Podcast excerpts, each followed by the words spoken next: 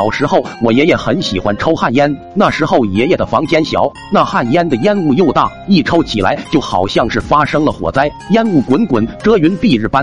记得有一天，我在家里无聊，便打起了爷爷的旱烟的主意。平常爷爷都不准我碰，然而现在爷爷没在家，我便悄悄地摸进爷爷房间，打开爷爷放烟草的抽屉，里面果然放着一袋子烟草。我赶紧拿出烟草，抓起一把烟草放在一张纸上，然后将其卷成棍状，用火柴去点燃旱烟，却发现这旱烟竟怎么也点不燃。明明爷爷就是这么弄的，怎么到自己就点不燃？正疑惑时，突然听见外面有人叫我，听声音就知道是我的死党。铁柱，我赶紧跑出去将铁柱喊了进来。铁柱这家伙打小就鬼主意特别多，得知我点不燃旱烟后，立马就给我出了个主意，让我找来小半瓶菜籽油，倒在那袋子烟草上。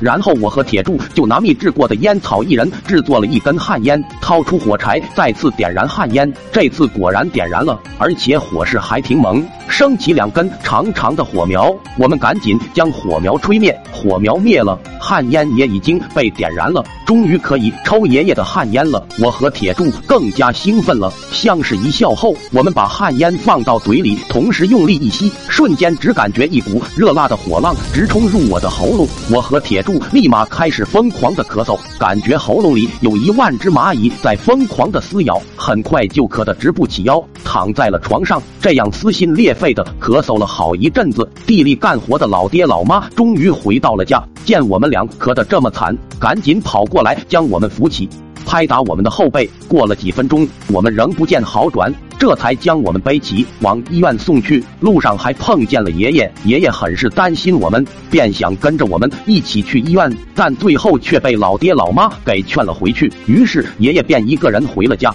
在医院里好一番诊治，喉咙总算是不那么难受了。老爹老妈也松了口气。然而就在这时候，一段优美的手机铃声在老爹的裤兜里响起。老爹赶紧拿出手机接听，手机里隐隐传来一个老妇人的哭泣声。只见老爹眉头突然皱起，表情严肃，挂断电话后和老妈交代了两句后，便匆匆离去。